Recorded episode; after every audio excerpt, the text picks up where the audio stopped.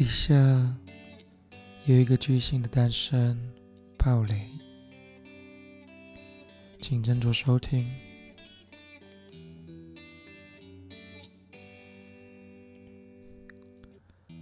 一个巨星的诞生是我非常有印象的电影。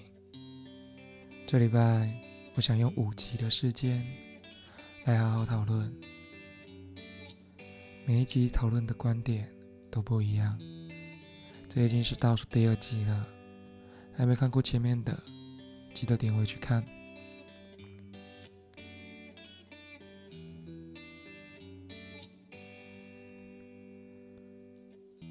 一切来得太突然，以为享受聚光灯的会有我和你，但等来的却是我和那来不及说的一切。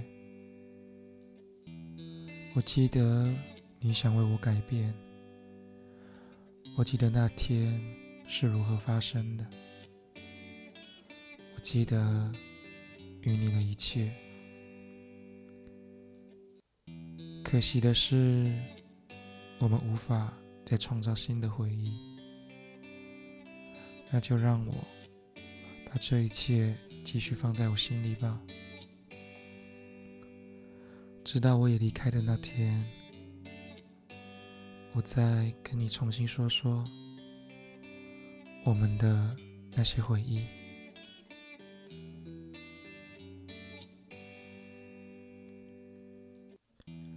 一段好的故事，难免来到结尾，总有一个人会先离席。快慢，有时不是我们能决定的，因为当我们接到通知时，往往已经晚了。虽然电影没有拍出女主角在演唱会结束后听到消息的那个画面。但我们不能想象她的难过，就像是我们看着电视里的新闻，虽然没有拍出每件事的发生、结束，但我们能从中感觉到悲伤、伤心、开心、难过，